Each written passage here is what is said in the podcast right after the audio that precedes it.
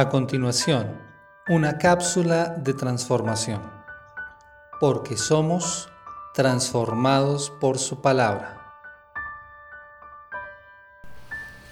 Una etiqueta es un rótulo que presenta información considerada relevante para un determinado producto. Una página en internet dice que una etiqueta es un pedazo de papel, cartulina u otro material parecido que se pega o sujeta sobre una cosa para indicar lo que es, lo que contiene u otra información relacionada con ella. Las etiquetas son necesarias en los productos porque nos permiten conocerlos antes de probarlos. Sin embargo, hay etiquetas que son puestas sobre las personas y por las cuales se les conoce y no siempre por su nombre.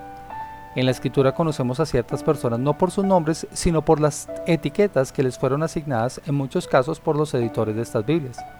Es el caso del endemoniado Gadareno en Marcos capítulo 5 versículo 1 al versículo 19 su etiqueta es el título dado por los editores y cuando leemos su historia lo recordamos de esa manera. Pero si vamos más allá, veremos que Jesús no lo etiquetó. Por el contrario, al encuentro con él su vida cambió radicalmente, de modo que su etiqueta fue rota y su vida fue transformada. Esta historia nos deja ver el poder transformador de Jesús cuando se encuentra con alguien en el caso del endemoniado, fue liberado después de años de andar y vivir entre la inmundicia de la muerte, en los sepulcros y los montes del lugar, desnudo y maloliente, atormentado, gritando y dando voces.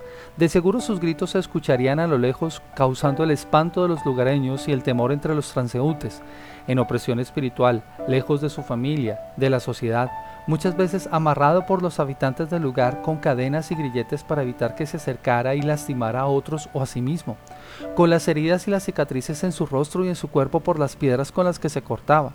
La gente hablaría de él como el endemoniado de Gadara.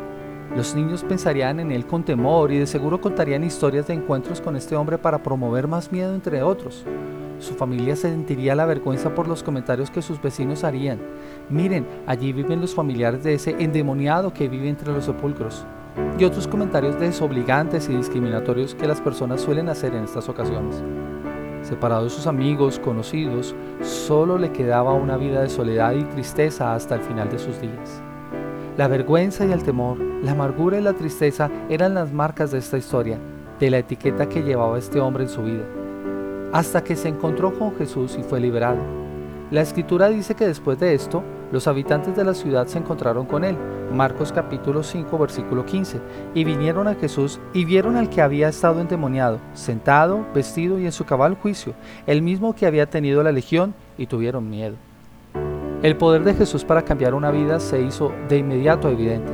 Solo él podía lograr lo que cadenas y grilletes no hicieron, Solo él podía vencer el temor que su familia, amigos y vecinos experimentaron y ayudó a cambiar a este hombre. Tanto fue el impacto en la vida de este hombre que pidió a Jesús continuar con él, versículo 18. Y al entrar él en la barca, el que había estado endemoniado le rogaba que lo dejara acompañarle. Pero Jesús le dio una misión mucho más grande, versículo 19 y 20 pero Jesús no se lo permitió, sino que le dijo, vete a tu casa, a los tuyos, y cuéntales cuán grandes cosas el Señor ha hecho por ti, y cómo tuvo de ti misericordia. Y él se fue y empezó a proclamar en Decápolis cuán grandes cosas Jesús había hecho por él, y todos se quedaban maravillados. ¿Y tú? ¿Cuáles son tus etiquetas? Tal vez sean las que te has puesto a ti mismo. No sirvo para nada. Yo nunca podré. Es que tengo depresión o sufro de ansiedad. O muchas otras etiquetas que has convertido en tu identidad tal vez sean las etiquetas que otros han puesto sobre ti. Sin importar de dónde provengan tus etiquetas, Jesús toma tu vida cuando te encuentras con Él y la transforma. Por eso tu identidad no proviene de tu etiqueta, sino de lo que Jesús está haciendo en tu vida. Ya no serás una persona depresiva, sino una persona que con la ayuda de Dios batalla contra la depresión. Ya no serás un desastre, eres un hijo de Dios que por la ayuda de Cristo está siendo transformado.